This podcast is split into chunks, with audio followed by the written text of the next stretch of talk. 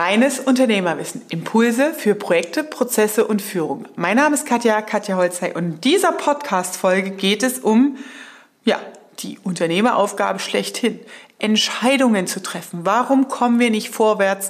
Warum schieben wir ewig Entscheidungen vor uns her? Und wie du das beschleunigen kannst, erfährst du in dieser Podcast-Folge. Also bleib dran und verschaff dir Freiheit durch reines Unternehmerwissen.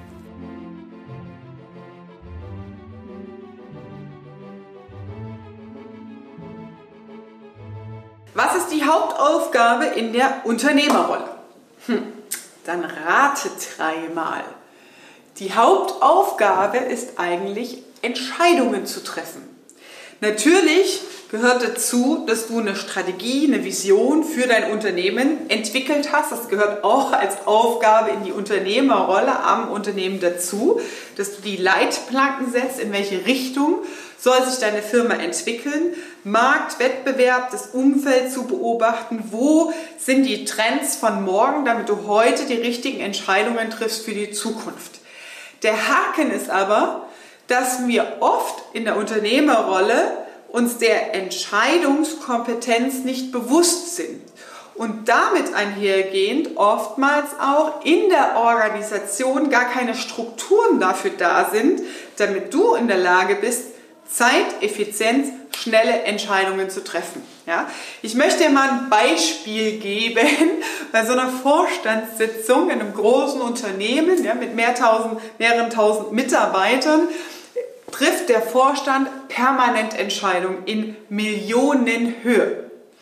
Und es gibt Organisationsmöglichkeiten, die es dir vereinfachen, auch im kleinen Unternehmen schneller die richtigen Entscheidungen zu treffen. Und das möchte ich dir jetzt verraten, was da notwendig ist. Das eine ist natürlich erstmal Spielregeln im Team auch festzulegen. Und klar, das zu differenzieren, ich bin nicht derjenige, der sich darum kümmert, welche Software ist denn jetzt die richtige Lösung dafür, unser Projektmanagement abzubilden, welche Software ist die richtige, um zum Beispiel Personalbuchhaltung oder Buchhaltungsworkflows auszulagern und zu automatisieren. Ich bin nicht derjenige als Unternehmer am Unternehmen, der sich in den Computer setzt, an den Computer setzt und das recherchiert. Das sind alles Aufgaben, die kannst du delegieren und abgeben. Und das, was dann oft passiert, wenn du das machst mit dem Delegieren und Abgeben, du kannst trotzdem keine Entscheidung treffen. Warum? Tja, das liegt daran, dass deine Mitarbeiter keine Struktur haben, wie müssen sie den Inhalt so aufbereiten, dass du eine Entscheidung treffen kannst. Was sind denn die wichtigsten Elemente, die du als Unternehmer hast, woran du deine Entscheidungen festmachst? Halten wir das mal fest. Der Punkt ist Kosten. Ja, das heißt, du guckst immer auf die Kostenuhr. Was kostet mich diese Investition? Das einzukaufen, das aufzusetzen, zu implementieren. Aber du willst auch wissen, was habe ich davon? Also was spare ich dadurch ein? Und Kosten kann man in zwei Richtungen differenzieren. In Einmalkosten beispielsweise, du kaufst eine Maschine, eine Anlage mit Einmalkosten, das, was du an laufenden Kosten dann hast, dann vielleicht noch Wartungsintervalle und Wartungsverträge, die mit der Maschine oder Anlage verbunden sind.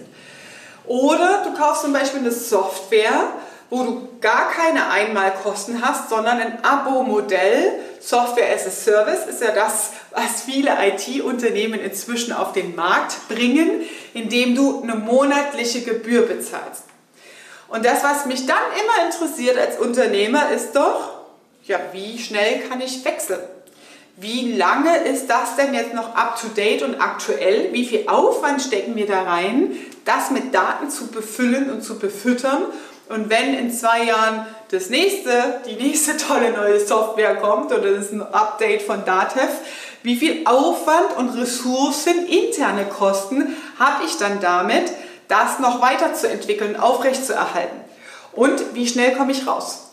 Was kostet es mich? Wie schnell kann ich kündigen und einen Exit definieren, diese Entscheidung rückgängig zu machen?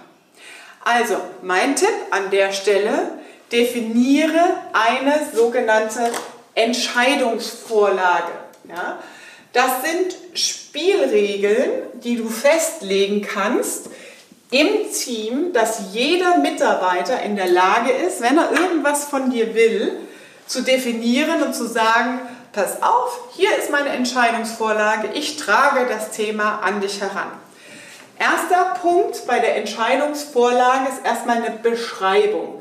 Da reichen drei Sätze, um was geht es denn eigentlich? Inhaltlich sollte damit drin sein, welches Problem wird gelöst. Ja, also was ist dadurch danach besser? Was ist die Problemlösung?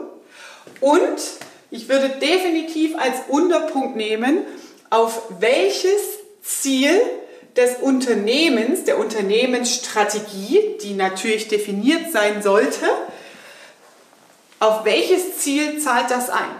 Wenn wir in der oberen Unternehmensstrategie für dieses Jahr festgelegt haben, hey, wir wollen effizientere Abläufe, ja, wir wollen unsere Kostenstruktur reduzieren und unsere Abläufe optimieren. Und dann jemand das als Vorschlag bringt, zum Beispiel digitale Workflows aufzusetzen oder sich mit einer Software auseinanderzusetzen, zahlt das auf dieses Ziel ein. Dann auch zu definieren, welche Chancen haben wir, wenn wir die Entscheidung treffen für dieses Produkt und welche Risiken haben wir. Und wenn das nicht ausreicht, dann zusätzlich noch die Exit-Möglichkeiten. Ja? Welches Exit-Szenario gibt es, heißt Storno-Bedingungen. Und da gibt es oftmals, gerade bei diesem Software-as-a-Service-Thema, du kannst einmal den Jahresbetrag zahlen, hast aber hier zwölf Monate Vertragsdauer. Dafür hast du eine Reduzierung der Kosten von 300 Euro. Oder aber du hast einen höheren Preis, ja, das heißt, du hast die 300 Euro mehr Preis drin, aber kannst monatlich kündigen. Und das sind doch Inhalte, die ich brauche als Unternehmer, um eine Entscheidung treffen zu können. Und die können branchenspezifisch inhaltlich variieren. Ja, also wenn du im Baugewerbe bist, wenn du im administrativen Bereich, also Ärzte, Steuerbüros, Kanzleien etc. unterwegs bist, da zu sagen, hey, wir haben noch spezifische Themen, da gibt es noch Fristen vielleicht, Fristen oder externe Partner, die involviert sind oder mit denen wir uns abstimmen müssen. Ja? Welche Punkte müssen in eine Entscheidungsvorlage, wo der Mitarbeiter gezwungen ist, sich vorher ein paar Gedanken zu machen, bevor er dir etwas heranträgt und sagt, ja, jetzt mach mal fertig. Warum dauern Entscheidungen in der Unternehmerrolle oft zu lange? Weil du nicht alle Informationen hast, ja? Weil dir hier Risiken oder Chancen vielleicht fehlen, um eine Wenn-Dann-Entscheidung als Alternative, Alternative treffen zu können, ja? Weil du gar keine Wahl hast, zu sagen, okay, ja, okay, das fehlt jetzt eigentlich was, ja, wir können das sparen, wenn wir das über das Jahresmodell nehmen, aber welchen Nachteil habe ich denn? Wie ist denn dann die Kündigungsfrist? Das heißt, dir werden nur rudimentär punktuelle Informationen zugespielt. Du hast es auf deinem Stapel liegen, weil du nochmal nachrecherchieren willst, das in Summen zu verstehen. Und dann liegt das da wochenlang, bevor eine Entscheidung getroffen wird. Trick an der Stelle, um Geschwindigkeit reinzukommen, trainiere dein Team, trainiere deine Mannschaft, definiere einen Standard intern, branchenspezifisch für dich. Welche Informationen brauche ich, um als Unternehmer Entscheidungen zu treffen?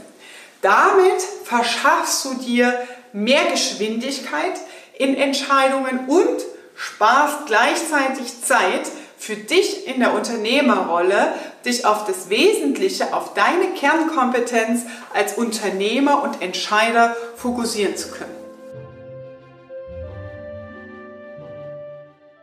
Das war deine Folge Reines Unternehmerwissen für heute. Wenn dir diese Folge gefallen hat, dann leite sie gerne weiter und teile sie mit anderen. Und du kannst natürlich unter diesem Podcast dir die Vorlage runterholen. Wenn du sagst, ey, ich habe keinen Bock, das selber zu fummeln und runterzuschreiben, dann schau in die Show Notes und lade dir kostenlos eine Entscheidungsvorlage runter. Liebe Grüße, deine Katja.